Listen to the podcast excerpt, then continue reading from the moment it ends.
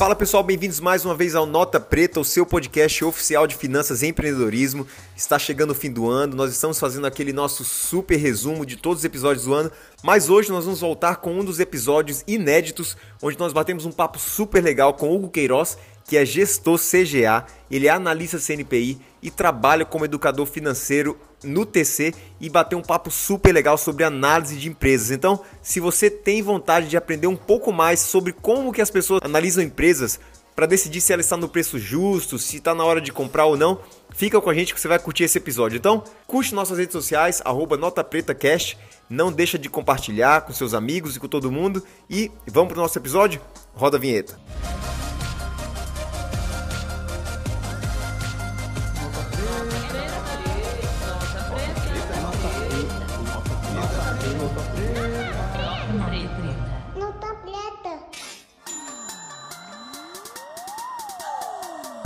É isso aí, pessoal. Mais uma vez, a gente tem o privilégio de receber com a gente hoje Hugo Queiroz.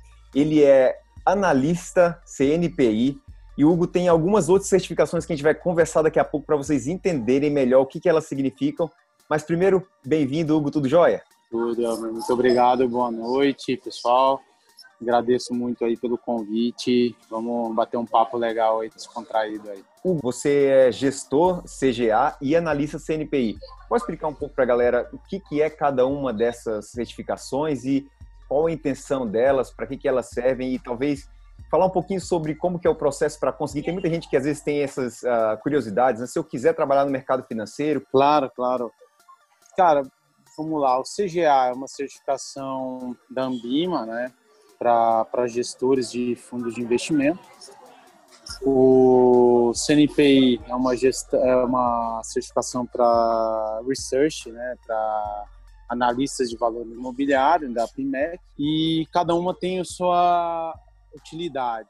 Então, o CGA ele te dá o, o a certificação ali, a confirmação do seu conhecimento para poder fazer gestão de portfólio, seja de renda fixa, renda variável multimercado, né?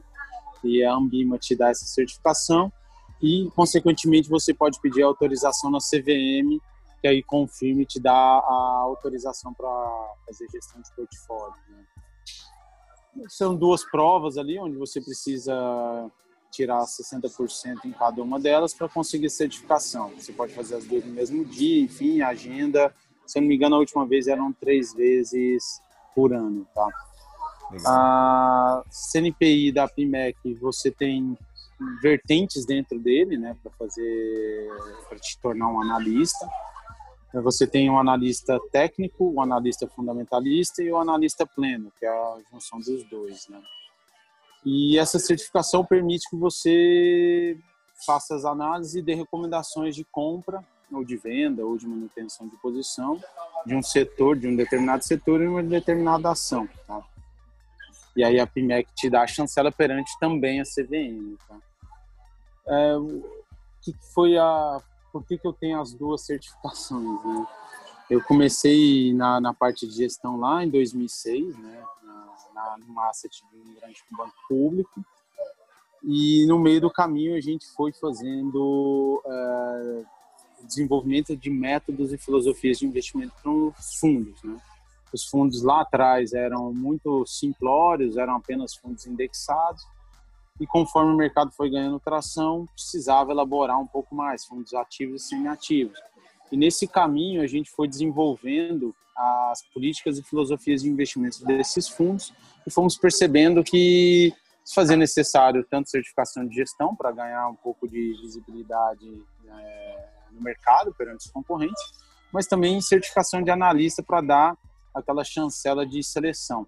Então, dentro da, da certificação de analista, existe ainda uma diferença entre analista buy-side e sell-side. O analista buy-side é aquele que produz informação e conteúdo de setores e empresas para dentro né, de casa, então seria a produção de conteúdos para os fundos, né, para o gestor. E o sell-side é o que a gente está acostumado a ver na praça, né? As casas independentes e as casas de pesquisa é, de grandes assets e corretoras, tá? De, desculpa, assets não, de grandes bancos e corretoras. Legal, perfeito. Acho que deu para ter uma visão geral. Hoje você não está mais trabalhando uh, nesse grupo, você está atuando como parte do TC. Como é que está hoje sua, seus planos e a, a, carreira aí? Bom, recentemente eu fiz uma transição né, de atuação. Eu fiquei ali como gestor por um bom tempo, até recentemente. E recebi um convite do pessoal do Traders Club para desenvolver uma plataforma fundamentalista para investidor pessoa física, né, que é o TC Matrix. Por eu ter uma bagagem muito grande já de, de research, né, eu fazia também research by side lá profundo, e eu sempre gostei muito dessa parte de, de, de pesquisa, de desenvolvimento de modelos, análises setoriais e de ações. É, o convite foi feito e fazia muito sentido para mim nesse momento de carreira essa transição, né? mudar de gestão para research. Foi sempre um desejo é, ver o mercado acionário né, de renda variável crescendo como tem acontecido nos últimos dois anos. Lá em 2006, quando eu comecei ainda como pessoa física, eu sempre é, tinha essa, essa vontade de ver esse mercado expandindo, ganhando tração. E quando o convite surgiu, eu fui conhecer a plataforma, né, o Traders Club, que agora é, usa o nome de TC, e achei muito interessante a, a proposta, a, o objetivo né, da, da plataforma, e acabei topando. Acabei topando esse convite, é um desafio imenso. O objetivo é fazer com que o Matrix se aproxime bem do Bloomberg em termos de, de funcionalidades e utilidades para o gestor, para o investidor pessoa física, né? E vai dar um trabalho grande. Mas esta experiência que eu tenho na parte de gestão e pesquisa deve ajudar a criar uma plataforma adequada aí para as decisões dos investidores, tá? Então, por isso eu aceitei esse convite.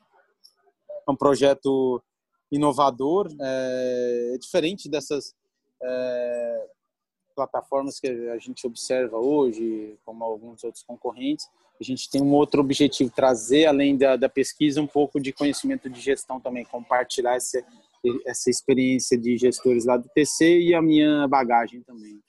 Legal, então deixa eu só tirar uma dúvida. O Matrix ele está disponível porque o TC é o aplicativo, para quem não sabe, é o Traders Club que agora está começando a mudar a marca para TC. Ele tem um aplicativo, você também tem o site, você pode acessar. Existem as versões pagas, existe a versão gratuita. Nós já entrevistamos a Isa, se vocês se recordam, alguns episódios atrás, ela explicou sobre o TC Dona. Né? É, o Matrix está disponível para uh, o pago ou ele está disponível para o gratuito? Como que alguém poderia acessar o Matrix para ter essas informações, né? Legal. Legal, boa pergunta. É, no primeiro momento, a gente disponibilizou para todo mundo na versão beta, né? Estamos na versão beta ainda, então em constante evolução. É até legal comentar essa transição de cultura, né? Organizacional. Eu estava num, num, grande banco aí de 100 mil funcionários, onde tem todos os processos e métodos de, de desenvolvimento e crescimento é, colocados e agora migrei para uma startup financeira com um dinamismo absurdo, né? E, e apresentado um método agile, né? Agile, agile, agile ali, de desenvolvimento de ferramentas, né? E a versão beta do Matrix hoje é isso. Então, constantemente a gente colocou disponibilizando, é, disponibilizamos para o investidor pessoa física fazer as análises básicas ali, as consultas, mas constantemente a gente tem colocado melhorias e evoluções dentro do sistema, né? dentro do banco de dados. A gente começou apenas ali com resultados históricos, balanço, DRE, fluxo de caixa indireto. A gente começou já desenvolvendo uma aba pré-preditiva, já colocamos ali para o primeiro contato com o investidor pessoa física entender como é a dinâmica de um fluxo de caixa descontado, quais são as premissas a se observar no segundo, no terceiro passo a gente vai trazer a parte preditiva. Então, esse método ele vai apresentando o início né, da, da ferramenta, da plataforma e constantemente vai incorporando melhorias, ou seja, vai trazendo para incentivar que o usuário frequente constantemente o Matrix, né? E como você perguntou, a plataforma sim está disponível gratuitamente, né? Basta você digitar lá www.tc.com.br/matrix, vocês vão conseguir acessar lá o banco de dados.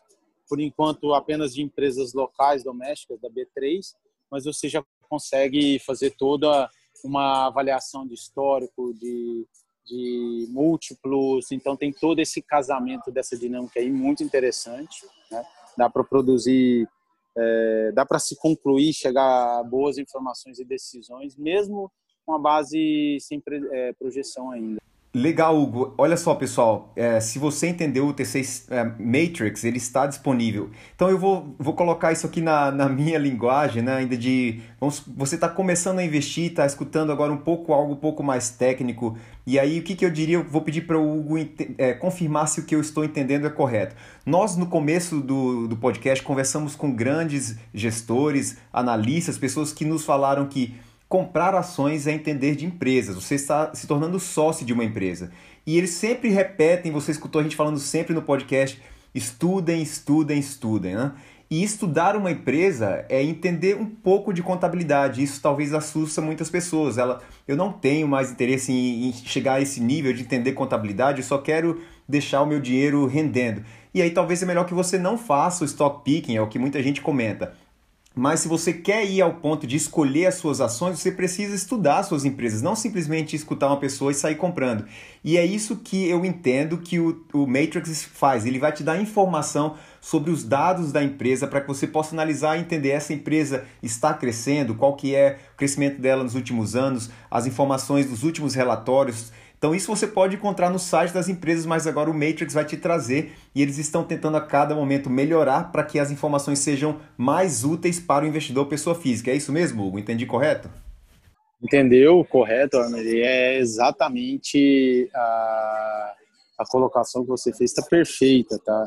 Para você investir em uma ação específica ou num setor, escolhendo algumas ações daquele setor, é importantíssimo você entender essa empresa entender toda a dinâmica dela, fazer sim uma análise contábil, não tem problema nenhum, não é, não é um bicho de sete cabeças. A análise contábil é matemática, é uma coisa muito simples, muito tranquila de você entender aquele momento. Você vai faz uma análise ali de, de crescimento, como você bem pontuou, mistura isso com uma geração de caixa, é, uma estrutura de capital, não tem nada de bicho de sete cabeças, é muito tranquilo. E o objetivo do, do, do Matrix, né, da plataforma, é justamente isso: compilar todas essas empresas de um local só e permitir que vocês tenham acesso a esse tipo de informação. Tudo num único lugar, ao invés, como o Elmer colocou bem, de acessar sites e sites, entrar em abas e abas dentro dos sites que às vezes são bem confusos mesmo, gastam um tempo enorme, né? Você tem tudo ali compilado. E sim, é, para você fazer seu dinheiro render, você tem que estudar e tem que conhecer profundamente uma empresa. Mas é, uma, é um exercício que, conforme o tempo vai passando, conforme as tentativas e, e, e como posso colocar melhor, o estudo vai evoluindo, você vai ganhando tração e você vai ganhando confiança e vai passando a gostar daquilo. É um negócio que é tentativa e erro, vamos dizer assim, colocar, mas conforme você vai fazendo repetidas vezes, vai ficando automático, automático, e o negócio vai ganhando tração, tração e você passa a achar aquilo espetacular.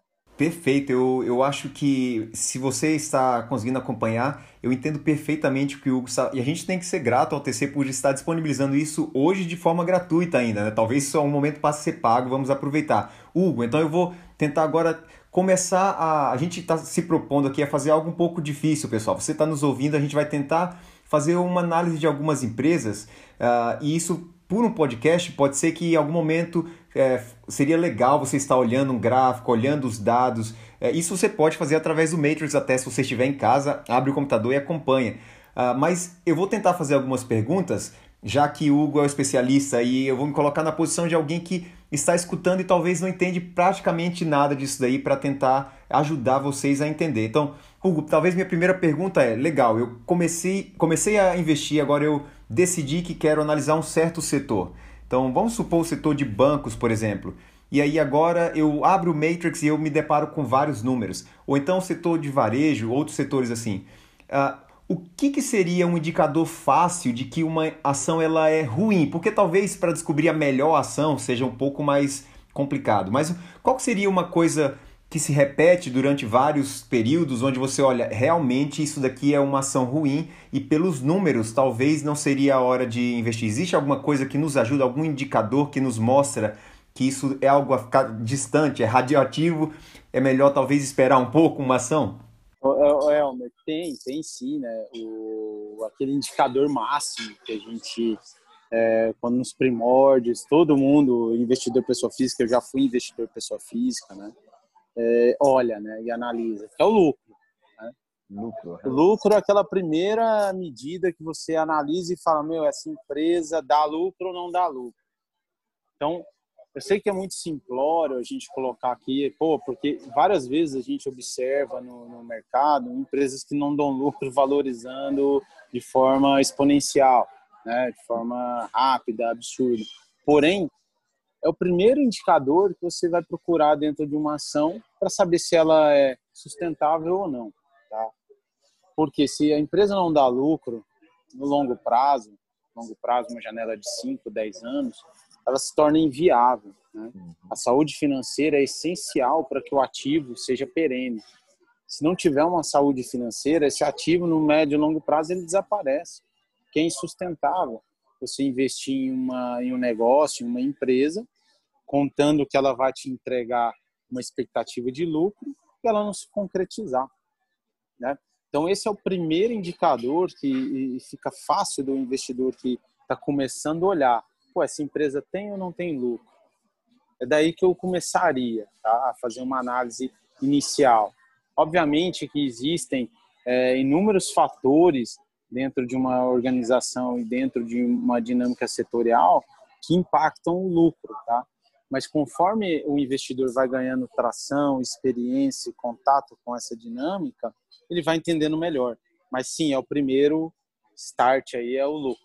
Muito legal, eu acho que uh, isso aí é, é, claro, né, pessoal? Foi, foi um, uma resposta uh, mais que fácil de entender, eu acho, né? Talvez você está se perguntando assim, ah, mas como que eu descubro se uma empresa está dando lucro? E você comentou o DRE, você tem relatórios e são às vezes muitos dados aonde que eu busco essa informação para saber se uma empresa ela está dando lucro? Qual é uh, o local onde eu vou ter que olhar agora? Eu vou olhar e eu vou saber que realmente está tendo lucro. É fácil de encontrar? Fácil, fácil, não é difícil não. Você vai pegar uma demonstração financeira da companhia e vai olhar lá na última linha dela. Lá na última linha da demonstração de resultados, você vai ver lá se é positivo ou negativo. Se for positivo, a empresa entrega lucro. Se for negativo, a empresa entrega prejuízo, tá? E, e obviamente, como eu frisei anteriormente, existem fatores que impactam, mas é o primeiro ponto a se observar ali para começar a fazer uma análise mais profunda de uma companhia, tá? Então não é difícil, basta você abrir uma, uma apresentação da companhia, sempre vai ter lá lucro, discussão sobre lucro, tá? Porque é dele que surgem outros indicadores relevantes que a gente vai discutindo aqui durante a conversa, tá?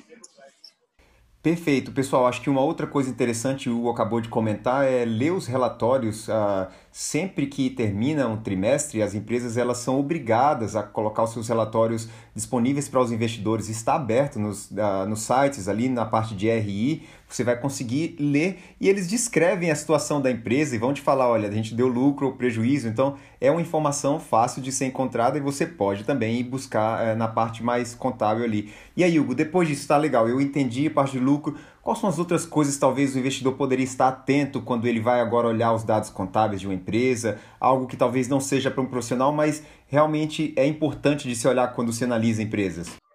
Não, muito legal. A gente falou então do lucro começando, né? Mas eu gosto muito é, e observo bastante cinco pontos que eu considero como cruciais aí para você determinar a qualidade de uma ação, tá? É, primeiro, vamos, vamos trabalhar aí com a, com a junção entre DRE, balanço patrimonial e fluxo de caixa, tá? Então a gente vai usar os três é, informativos que a empresa disponibiliza para todos nós acionistas e sócios, tá? investidores. Eu gosto muito de olhar a questão de crescimento, Né? Então, o que, que seria o crescimento? Ou evolução de receita, que seria a linha de cima de uma DRE, ou o crescimento do lucro, a linha de baixo da DRE. E o que, que vai determinar se é um ou outro? É o ciclo da companhia. O que, que é o ciclo? É o momento daquela empresa. Tá? Se a empresa está em momento de forte expansão, provavelmente eu vou focar forte expansão, o quê? Forte crescimento, forte evolução. Eu vou olhar mais o, a linha de cima, receita. Então, eu quero saber quanto ela está crescendo. Por que, que eu quero saber quanto ela está crescendo? Para entender qual é o norte dela daqui a alguns anos e ver onde é que ela vai chegar com esse crescimento. Então, acho que é um ponto extremamente importante para, os investidores de analisar crescimento, tá? Seja ele de receita, seja ele de lucro, tá? Passo seguinte que eu acredito ser é, muito importante e gosto bastante de analisar são as margens, tá? as margens da companhia. E ainda veja bem, eu continuo na DRE ainda, tá? Então eu vou chegar ali e analisar a margem EBITDA, que é o que o, mercado gosta muito de olhar. Então, eu vou pegar o que é o potencial lucro operacional dessa companhia e ver o que ele representa perante a receita. Quanto é que ele consegue converter em lucro naquela receita gerada, os custos operacionais, tudo, é a gestão interna da companhia. Então, eu gosto muito de olhar essas margens para ver se elas são saudáveis, se elas são resilientes. Quando eu digo saudáveis, se elas são geram rentabilidade adequada tá? E, e, se elas se repetem, se elas se mantêm. Então, gosto muito de observar isso. Posso até dar um exemplo mais prático, por exemplo, o varejo, né? Eu gosto de olhar se elas, se elas são crescentes, se elas estão recuperando, para entender junto do o momento da companhia. E aí posso trazer um gancho de via varejo. Então, um caso que estava em turnaround, né, recentemente, quando trocou de acionistas, trouxe um novo management, ele começou a executar o turnaround e agora tem a parte de é, execução de planejamento estratégico. Ela mudou de patamar. Basta você olhar a margem EBITDA dela que você vai ver que ela era muito fraca e passou a ser crescente agora. E aí normalizou num patamar aceitável do que já foi anteriormente. Então é, é importante fazer esse exercício para você ver o que, que a companhia é, onde ela está, para onde ela pode chegar. Perfeito. Passo seguinte, a gente já começa a fazer um, uma junção entre DRE e balanço patrimonial. Eu quero saber qual que é a rentabilidade dessa companhia, se ela remunera adequadamente o risco do meu capital que está ali dentro, né, como acionista. Então eu gosto de pegar o lucro líquido e confrontar ele com o patrimônio líquido da companhia, criar aquela medida que todo mundo gosta de falar de ROI, tá? Então, eu vou pegar o lucro líquido do, do exercício, que é aquela primeira medida que a gente comentou aqui, que a mais é, seria o primeiro passo do investidor, e fazer uma divisão dele ao patrimônio líquido. E aí eu vou entender quanto é que aquele meu capital investido gera de, de, de performance, entendeu? Quanto, quer dizer, o resultado da companhia me gera de performance daquele capital que eu emprestei para ela, que eu investi nela, né? Então, esses são os três primeiros passos aí que eu gosto de dizer qualidade. Né? Perfeito. Então, falo de crescimento, falo de margens e falo de rentabilidade. Entendi. Então, são os três primeiros passos. Então... Na sequência, eu, eu fecho com dois outros pontos, que aí entra na questão de balanço patrimonial, estrutura de capital, né? Quanto é que eu preciso entre capital próprio e capital de terceiros? E o que isso gera de impacto na DRE, se isso prejudica ou não, se gera desalavancagem ou não, mas é um tema um pouco mais aprofundado, né? E eu fecho com análise de fluxo de caixa da DFC para ver se todo esse potencial gerado de lucro operacional é convertido em caixa, porque é esse caixa que vai voltar para a mão do acionista. De nada adianta, pessoal, você gerar um lucro operacional exorbitante e não apresentar uma boa conversão, ou seja, fazer com que aquele 100 vire 100 naquele exercício e você consiga fazer frente a todos os investimentos e distribuir para os sócios via dividendos ou via recompras, tá?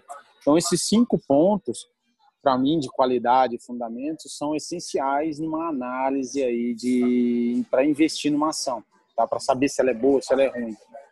Hugo, então eu, eu fui tomando nota aqui, eu acho que o ouvinte deveria estar fazendo a mesma coisa, é, e, e, você deixou bem claro quais são os cinco pontos aí que você analisa. Uh, no, no ponto um, eu entendi que você vai olhar receita e lucro, vai me corrigindo. Então, é, você foi dando alguns exemplos aí do que, o que seria isso, né? Então, eu vou só citar uma empresa qualquer. Ela vendeu muitas coisas, vendeu no final muito dinheiro, mas ela tem gastos. Então, por mais que ela teve receita, ela entrou algum dinheiro ali, ela tem gastos. Então, isso daí, receita é diferente do lucro da empresa. Né? Então, a pessoa pode estar falando, ah, legal, eu entendi que ela, o que, que é lucro e receita. Então, seria isso mesmo, né? Então, a, receita é o, o dinheiro que entrou com as vendas, com o que ela presta de serviço, e o lucro seria depois que ela descontou tudo que ela tem que pagar, quanto sobrou? Seria isso? É, a dinâmica é, é, é muito parecido é, bem próximo do, dessa que você colocou, Elmer. É, quando você pega a receita e chega no lucro, exatamente assim de forma mais simples isso. Você entrou, vendeu o produto, pagou todos os custos e despesas e chegou no, na lucratividade. Né? Só que fazendo toda essa análise que a gente conversou aqui desses cinco pontos, você entende que o endividamento ele pode impactar nessa lucratividade, entendeu? Então tem pontos adicionais que essa análise de cinco pontos permite que você faça e entenda essa dinâmica de custos e despesas. Por isso ela é tão importante, por isso eu considero ela é, bastante útil para um investidor iniciante fazer. E é muito simples, não é difícil de se fazer. Quando você fala endividamento, talvez alguém está falando, nossa, mas endividamento não é uma coisa boa, né? É, eu, eu, entendo que o que o Hugo está querendo dizer é, existe o um endividamento que pode ser ruim, onde uma empresa está tendo problemas e ela vai agora tentando sair do problema e se endividando, existe o um endividamento que você utiliza para crescer. Então você pode talvez é, buscar esse capital de terceiro, você pode até, no caso, abrir capital na bolsa e adquirir aí, é, você agora tem dinheiro para crescer. Existe o um endividamento, onde você vai agora buscar capital para poder expandir suas vendas, aumentar suas lojas. Então, seria isso mesmo? Sim, sim, é exatamente esse ponto na, na parte que, quando eu abordo nos cinco é, de endividamento, é justamente a discussão das fontes de financiamento da companhia. Como você bem, bem frisou e colocou, elas podem ser de capital de terceiro, que são as dívidas bancárias ou uma debênture com alguns, alguns investidores, ou ela pode ser do próprio acionista, que é o capital, o patrimônio líquido dele, que você obtém via IPO, como bem colocado. Então essa dinâmica ela impacta sim na lucratividade né, da companhia. Se você pega uma dívida muito cara e, e, e de curto prazo é, e você tem uma margem muito apertada e você passa por um momento um ciclo de, de dificuldade de preço nessa dinâmica, você pode ter uma pressão de margem de lucratividade por conta desse efeito de dívida. Então é sempre importante que a companhia procure o equilíbrio a melhor estrutura de capital, que é o quê? Aquela estrutura que vai gerar a maximização do lucro, né? usando capital de terceiro e usando o capital próprio do acionista. Porque o capital próprio, em tese, ele é muito mais caro que o capital de terceiro. E aí a gente entra na discussão de métodos de, de precificação de custos de cada um dos capitais. Né? Na base, na teoria, você tem um CAPM para ditar e outros modelos você tem, mas o mais utilizado e difundido é o CAPM, né, para fazer o cálculo do, do, custo de acionista. E você tem geralmente o risco financeiro, o risco econômico do setor para ditar o custo de, de dívida de terceiro. Né? Quando você faz a, o comparativo dos dois, geralmente o custo de capital de dívida é mais baixo do que de terceiro. Então, tende a sempre a fazer com que a gestão pegue mais é, capital de terceiros para poder fazer uma alavancagem financeira, que é o que a gente chama numa análise de empresas, tá? E aí você tem vários casos dentro do mesmo setor, são bons comparativos, tá? É, usem dentro do setor de siderurgia, que é um clássico para se avaliar, a gestão de Uzi Minas com Gerdau no curto prazo. Acho que se pegar no médio e longo prazo, elas se equilibram, a Uzi Minas fez alguns ajustes, mas melhorou você pegar a estrutura de capital da, da CSN, ela é muito mais composta de capital de terceiros do que capital próprio. E a Uzi Minas é o contrário, ela já é mais perto de equilíbrio. Então, em momentos de, de boom econômico, de euforia, a CSN provavelmente vai ter um lucro maior do que a Uzi Minas. Se a gente pegar o trimestre agora, esse último divulgado, vocês vão ver esse efeito.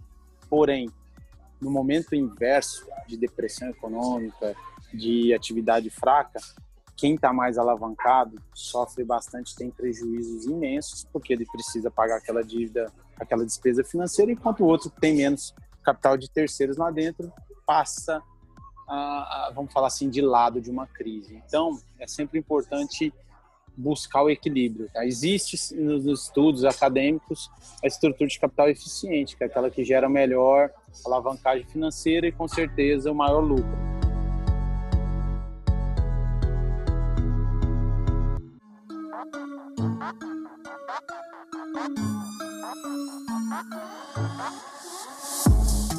Quando a gente olha para a nossa bolsa, hoje existem mais de 400 uh, ah, empresas disponíveis para você se tornar sócio delas através da compra de ações.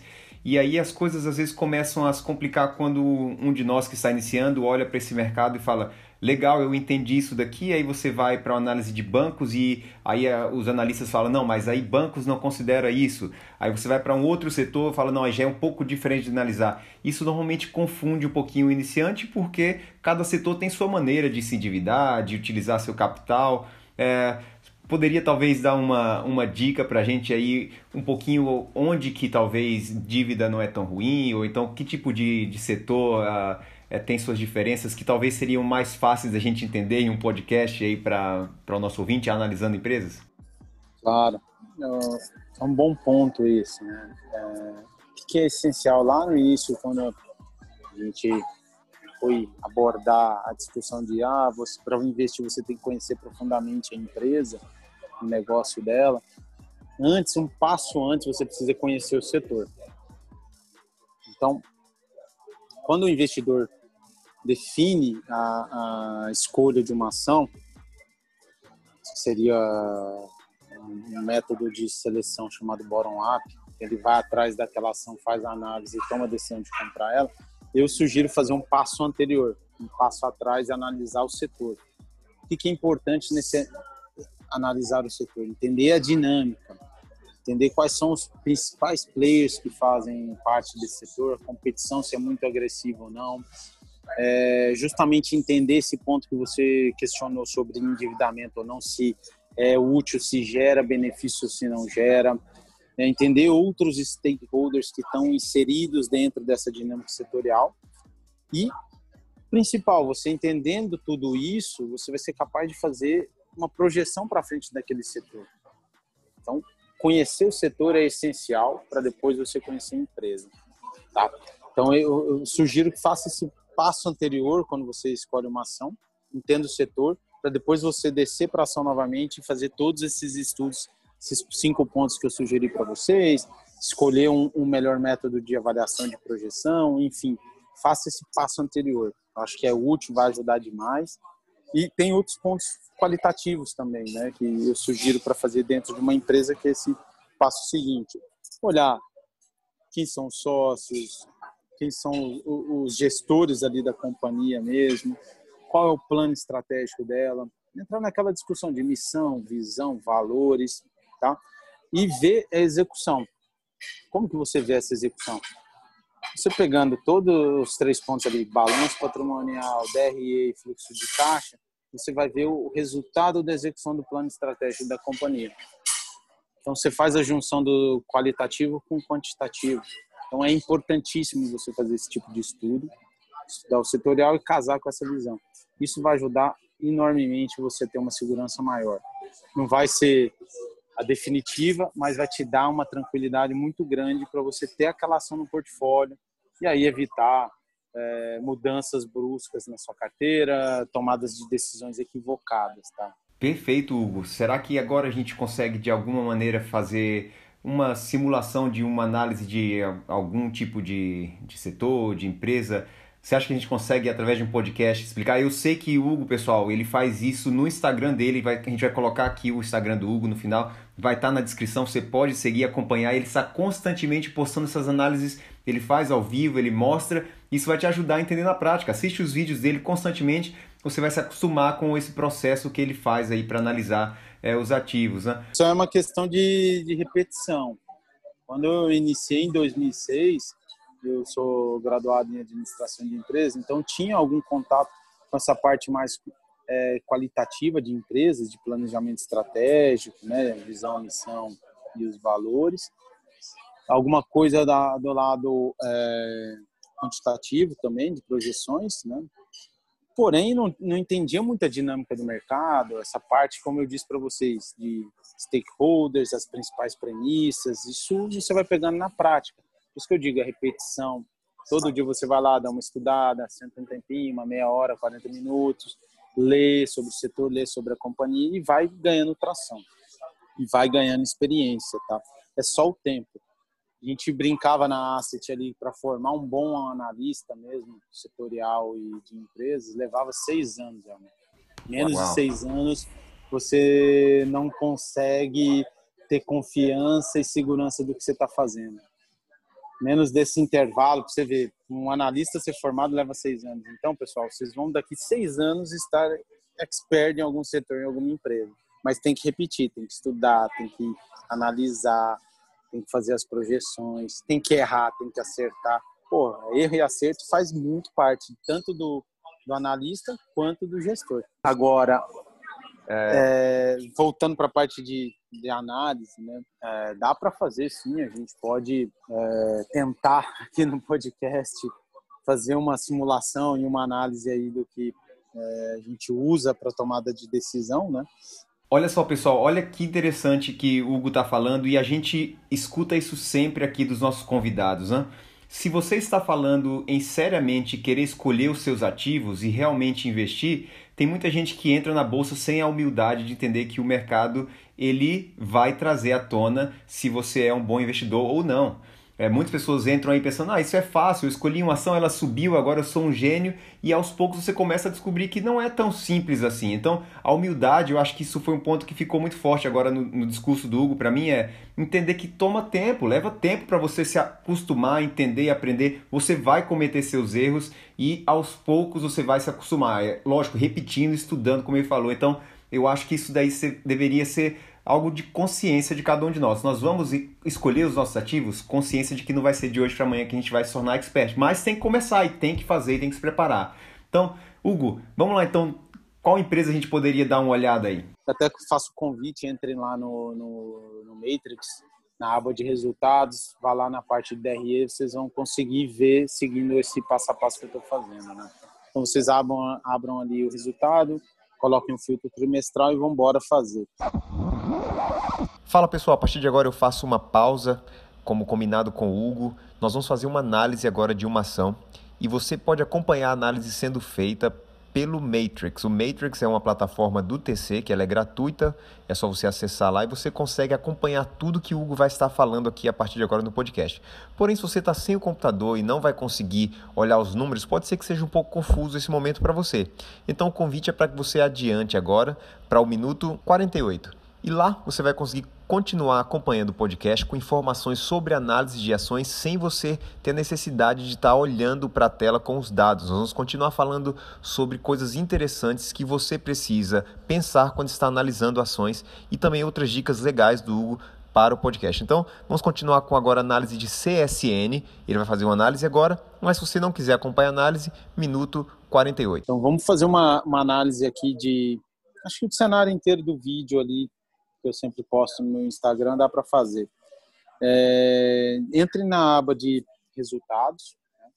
Na aba de resultados ali vocês vão na DRE, selecionem o trimestre e a gente começa a fazer a análise. Então a gente pode observar aí que no último tri a empresa cresceu 45% o resultado, tri a tri, né? Sempre é bom lembrar, comparado com o terceiro tri do ano passado, a gente está falando terceiro tri de 20 comparado com o terceiro tri de 2019.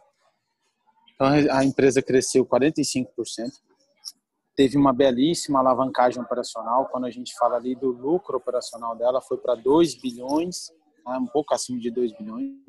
Se vocês olharem a variação percentual, foi uma mega variação, quase 700%. Então isso indica que a empresa vendeu 45%, mas o lucro aumentou 700%. Isso chama-se alavancagem operacional. Tá?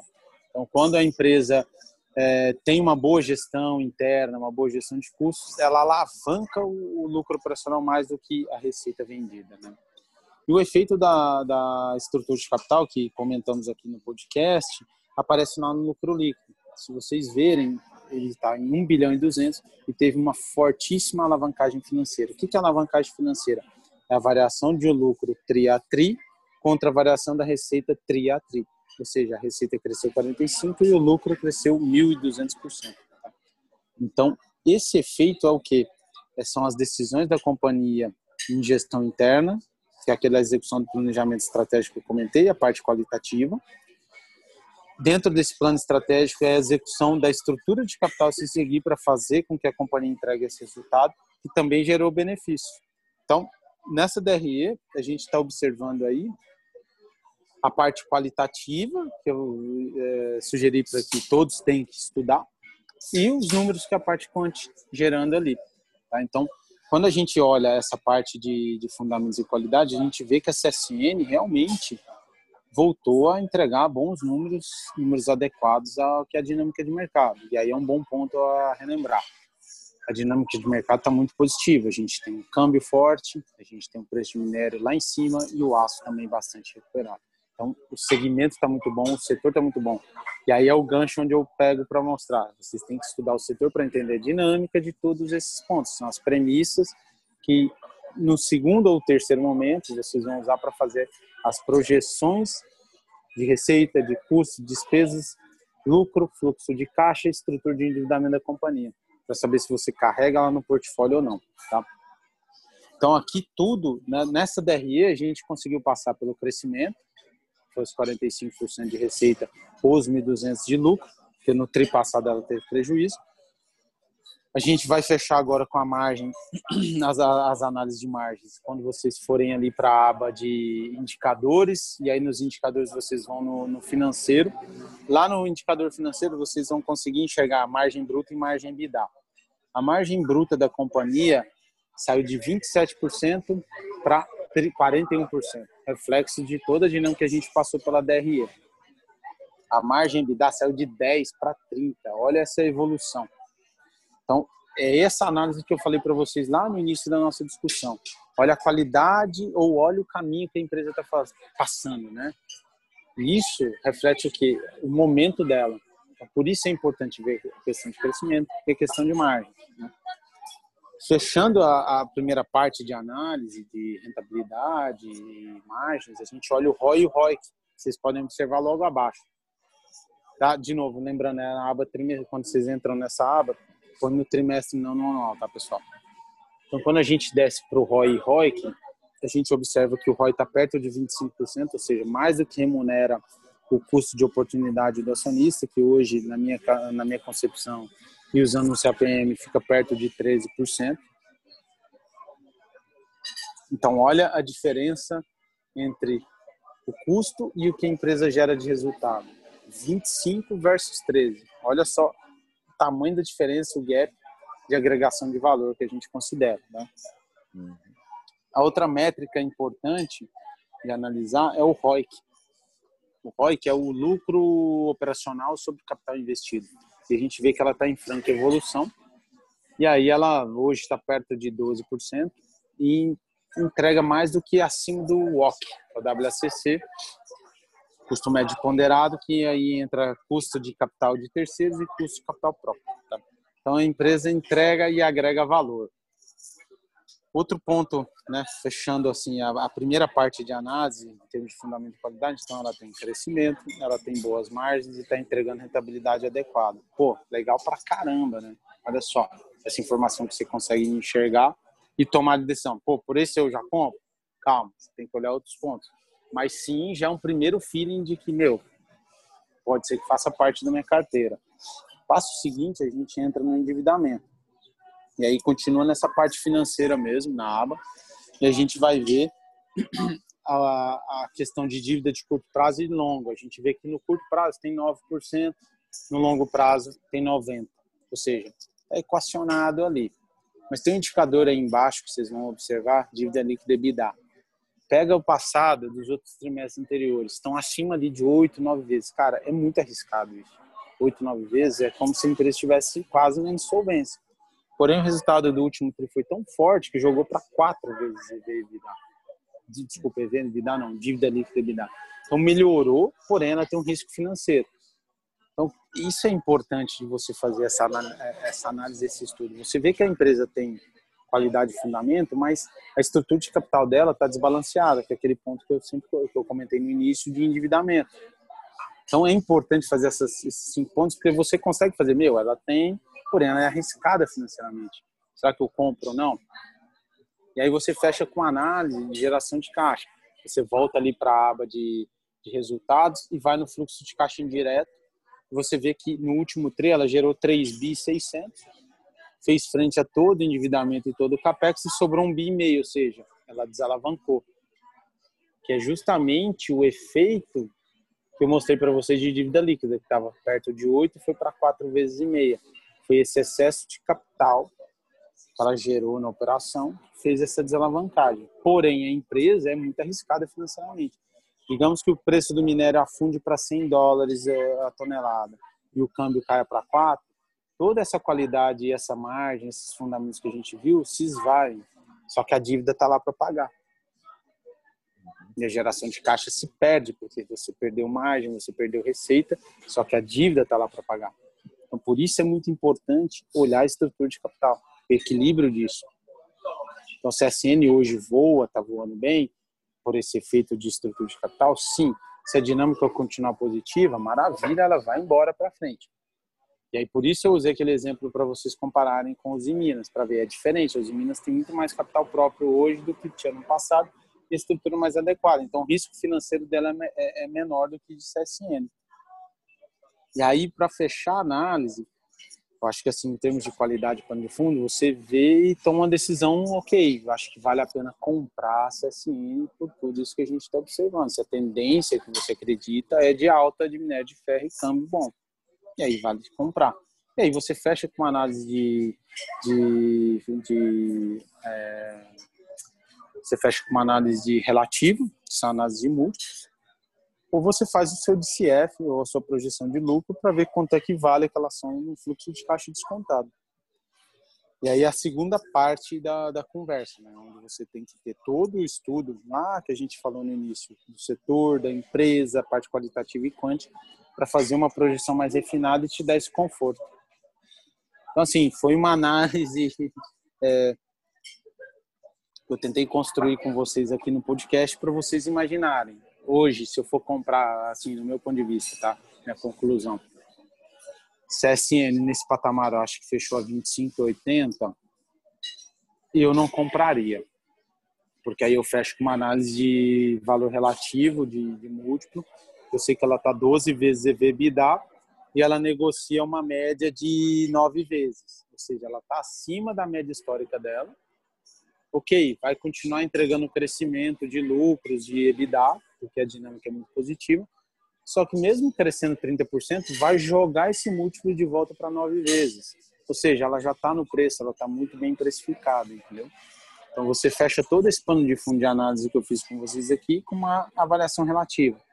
Então, o curto prazo, você consegue tomar uma decisão fazendo um mix de qualidade, de análise de fundamentos com análise relativa. Então, múltiplos é muito interessante, muito importante, desde que você saiba usar e entender ele. Por isso os estudos são muito importantes. Perfeito, pessoal. Se você conseguiu acompanhar, é, e se não, uma dica que eu daria é: eu estava acompanhando o Hugo enquanto ele falava com o Matrix aberto. Então, mais uma vez, o site é gratuito, tc.com.br/barra Matrix. Você vai lá no começo e busca, acompanha, você consegue acompanhar os passos que ele estava dando, igual ele estava falando. Então, é, seguindo os indicadores, olhando o trimestral, você consegue entender é, um pouco da lógica de quem analisa empresas e isso facilita a, a gente escuta os analistas falando dos números e, e às vezes você isso é tão distante, você simplesmente confia, né? Que tal a partir de agora você ir buscar, será que é realmente isso? E vou tentar entender o que ele está falando. E com a prática, como ele falou antes, você começa agora a facilmente entender. Então, olha, eu fiz uma vez, fiz duas vezes, Fiz muitas vezes agora eu começo a ter esse entendimento. Eu estou sentindo a diferença. Acompanhei no próximo trimestre, agora eu vi o impacto da crise, eu vi o impacto dos números, do crescimento, e aí aos poucos você começa a ganhar confiança para seguir analisando. Então é muito legal é, esse passo a passo. É, show de bola, Hugo. Cara, é, é prática. De 2006 até hoje, olha, eu já perdi a conta de quantas vezes eu fiz isso. E eu vou assim, é, comentar com vocês aqui, que fica tão automático que você bate o olho, você decora normal aqui. Você olha e fala, meu, a empresa está hoje negociando a 12 vezes EBITDA, porque fica tão enraizado em você os estudos, você já decora e guarda isso como se fosse ó, aquele ponto na minha mente é isso aqui já a dívida, ali já fica o PL, do lado esquerdo já fica o lucro, do lado direito o EBITDA. Então, quando você lê o release, abre ele, você já pum, plota ali, já sai tudo na sua cabeça. É questão de prática. Como eu frisei para vocês, leva tempo, não tem segredo. São seis anos para formar um bom analista, mas um bom analista, não é um excepcional analista. Para formar um gestor, então, é dez anos no mínimo. Agora pensa, pensa aqui, pessoal. Bolsa de valores. Nós não temos 10 anos de mercado expandindo, nós temos dois anos onde ganhou tração, saiu de 800 mil CPS para 3 milhões há dois anos. Uhum. Agora imagina a realidade onde eu estou inserido e alguns outros colegas que existem muito bons gestores também na praça. Hoje eles estão em assets independentes, né, não nos grandes bancos, porque o mercado antigamente gostava de renda fixa, câmbio, é, multimercado, não fazia gestão de renda variável. Então, são poucos é, gestores hoje na praça com esse tempo e, e esse expertise necessário para fazer gestão de portfólio. Então, é tudo de novo. Recorrência, prática e estudo. Recorrência, prática e estudo. Né? Tanto que eu carrego comigo na minha filosofia disciplina, foco e resiliência. Disciplina, foco e resiliência. E esse ano de 2020 foi um belo ano para mostrar esses, esses, três pontos. Disciplina, foco e resiliência. Eu não desmontei em nenhum momento a posição da minha carteira, mesmo no auge do Covid ali. Porque eu tinha bagagem, uma expertise do passado, né? Naquela crise do subprime, eu estava lá na, na época fazendo gestão. E eu tinha a ideia de que o ambiente macro ia ser solucionado com redução de juros e injeção de liquidez ad eterno. E isso reflete no quê? queda de risco, aumento de lucros das empresas e economia real melhorando. Então, de novo, é, expertise, é, é, é, é prática, treinamento, recorrência e experiência, é isso. Então, por isso que eu comentei com vocês de seis anos para um bom analista e dez anos para um bom gestor. E aí é só prática. E como o mercado está começando a crescer agora, vai levar tempo para todos nós aprimorarmos. Né? Pessoal, Uh, nós estamos falando de dinheiro aqui. Se a gente uh, pensar o seguinte, para fazer dinheiro, se fosse simplesmente entrar lá e como uma brincadeira e você estivesse fazendo dinheiro, estava todo mundo milionário, não existiria liquidez no mercado suficiente para manter tantos milionários no mundo assim. Mas estamos falando de estudo. Você quer realmente investir bem o seu dinheiro? Você tem foco no local, longo prazo, tudo que a gente sempre repete com cada um dos convidados aqui. É, olha o que o Hugo falou: é tempo, é estudo, é dedicação. Nós estamos falando de investir para o seu futuro. Vale a pena? Você vai falar assim: não, isso é muito difícil, é muito complicado para mim, eu não quero. Tudo bem, é uma decisão que você fez hoje no presente que vai impactar seu futuro. Você falar, não, eu quero isso para mim, então eu vou me dedicar, eu vou parar esse tempo, como comentou, alguns minutos por dia aí, meia hora, 40 minutos. Você não tem tempo, você para uma semana, talvez demorar mais tempo para você, mas é a sua dedicação que vai trazer os resultados. Então, depende de você, do seu esforço mas não espere que isso caia do céu aí, que de uma hora para outra você olhe os relatórios você comece a entender do nada. Então, uh, estudo, estudo, estudo, né? Não vai, é isso.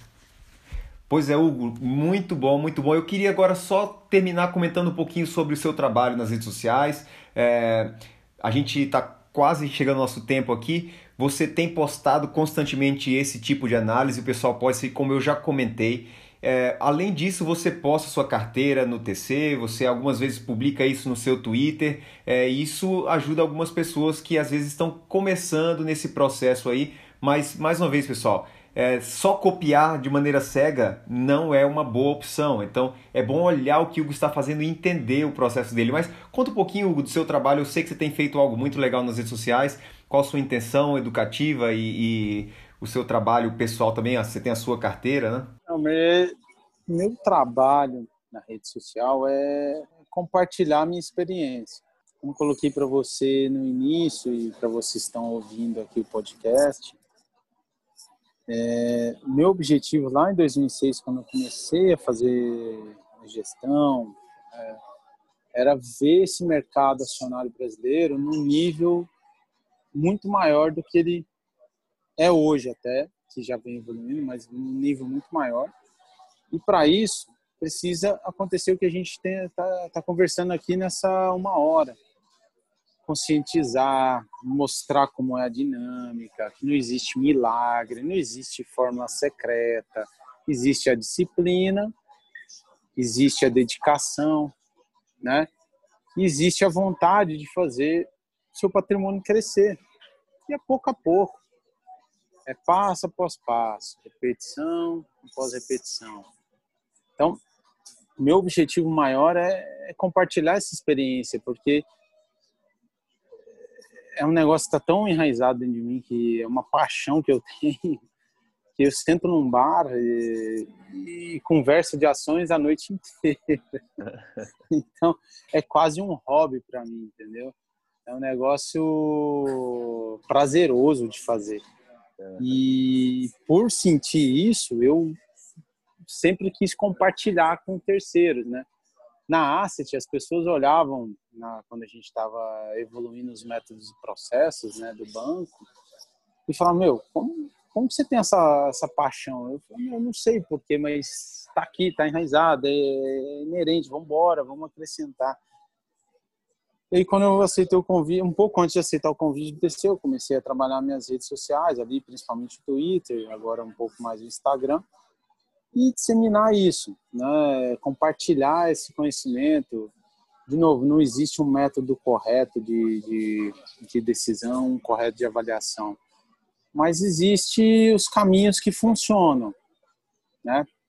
E aí aproveitando o gancho para fazer uh, o comentário de certificações, como eu comentei no início, a PIMEC tem ali a parte de análise é, fundamentalista e análise técnica. Então, a análise técnica também funciona, é óbvio que funciona. Então, tem as ferramentas, e aí o legal é, é colocar e disponibilizar elas para o investidor, e o investidor vai tomar decisão sobre qual é o timing dele de portfólio, o que, que ele quer correr de risco. Então, isso tudo me motivou a compartilhar minhas experiências, sabe, Então, foi por isso que eu resolvi começar a publicar. Era uma coisa que eu nunca fui muito de rede social, mas nesse momento eu falei, cara, a bolsa está crescendo, os investidores estão vindo, eu quero que eles sejam permanentes, não quero que eles saiam daqui dois, três anos. Eu quero que eles fiquem a vida inteira, 20, 30 anos aqui, passem essa cultura para os filhos, porque é uma cultura que engrandece, e aí eu vou filosofar um pouco, permita isso, né? É uma cultura que engrandece uma nação, né? Quando a gente pega grandes nações, tem grandes mercados acionários. O melhor exemplo disso é os Estados Unidos, com 4 mil ações listadas todo mundo que abre uma empresa, da menor até a maior, o objetivo final é ir para o mercado financeiro, trazer mais pessoas para dentro daquilo, para poder executar da melhor forma possível o plano estratégico. Pô, é, é realização para um cara como eu, ver um mercado chegando nesse nível. Cheio de oportunidades, possibilidades, as pessoas se dando bem, montando seus patrimônios e virando cultura, inserindo cultura dentro do, das pessoas. É isso. Por isso que me motiva sempre postar, sempre conversar. Óbvio que aparecem os haters lá. Claro, sempre tem. Mas aí é o trabalho do dia a dia, você vai levando, vai deixando para lá e vambora, segue firme, né? É isso mesmo. A gente agradece, Hugo, a, a, esse trabalho que vocês fazem de maneira gratuita, pessoal. Tudo que você vê nas redes sociais, o trabalho que eles têm para postar isso daí, é, a gente valoriza. O seu tempo para conversar com a gente aqui, explicar de maneira tão detalhada, com paciência, para que quem está iniciando consiga entender isso faz a diferença e o impacto disso daí a gente não vai conseguir medir. Pessoas que te acompanham nas redes sociais, que te escutam no podcast, é, que espero que tenham as vidas transformadas através de uma visão correta da educação financeira. Então, como você comentou, que isso passe para os filhos e que a gente construa uma nação melhor. É, e a gente está com você. Obrigado pelo seu tempo, obrigado pelo que você faz pelo, pelo investidor iniciante nas suas redes sociais e obrigado também por participar com a gente no podcast. Foi muito legal Espero que a gente um dia possa retornar aí quando o pessoal tiver um pouco melhor, fazer uma conversa um pouco mais diferente aí, um pouco mais uh, avançado no nível aí de, de conversa, de detalhes. Uh, mas a gente agradece muito esse tempo que você passou com a gente, o aprendizado e tudo que você tem feito aí. Cara, eu que agradeço essa oportunidade. Obrigado pelo seu tempo, tempo de vocês que estão ouvindo aí no podcast. E fica o convite mais uma vez para vocês usarem o TC, o TC Matrix. É uma plataforma que está em constante evolução, está em constante transformação e mudança. E pode ter certeza que é, tudo que eu comentei com vocês aqui e agora no final disse sobre é, o que eu espero do mercado, o que eu quero para o mercado, a gente está colocando dentro do TC. Então, o objetivo também ali é desmistificar e tirar essa imagem que muitos aí tentam vincular ao TC, que na verdade ainda existe, senão eu não estaria dentro dessa plataforma hoje lá, tá? Então eu acredito nela, confio nela, faço o convite para vocês participarem dela também, verem ali o Matrix, vai estar em constante evolução, aproveito para desculpa me estender um pouco, Elmer, mas é, semana que vem, nos próximos 15 dias, vão ter belíssimas evoluções ali de informações, tá? E me acompanha nas redes sociais, ali no Instagram, me acompanha no Twitter. É, às vezes tem algumas discussões acaloradas no Twitter, peço desculpas já antecipadamente por algum, alguma discussão um pouco mais quente, mas é sempre com o objetivo de fazer com que o mercado evolua e vocês também possam adquirir um pouco da minha experiência e eu aprender também com vocês, né? Eu sempre escuto feedbacks de todo mundo, atendo todo mundo, não ignoro ninguém. Acho que todo mundo tem alguma coisa para acrescentar, tá? E obrigado pelo convite. Estou aí sempre disponível para a gente trocar mais ideias e figurinhas aí. Maravilha. Hugo, fala suas redes sociais para o pessoal. A gente vai colocar na descrição, mas só para estar tá aí no áudio. Ó, no Twitter é HugoFLQ83, no, no TC também é o mesmo usuário. E no Instagram eu ainda estou aprendendo, Elmer. Você vai me ajudar nessa aí, mas eu acho que é Hugo FL Queiroz, cara. eu estou usando, estou começando a movimentar mais por lá, tá? É isso aí, Queiroz com Z, pessoal, tá lá. Então, Hugo FL Queiroz. Então, uh, acompanhe o Hugo, o trabalho dele. Hugo, mais uma vez, muito obrigado. Foi um show nosso bate-papo.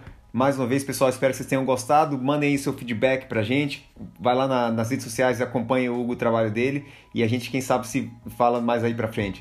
Abraço, até mais, pessoal!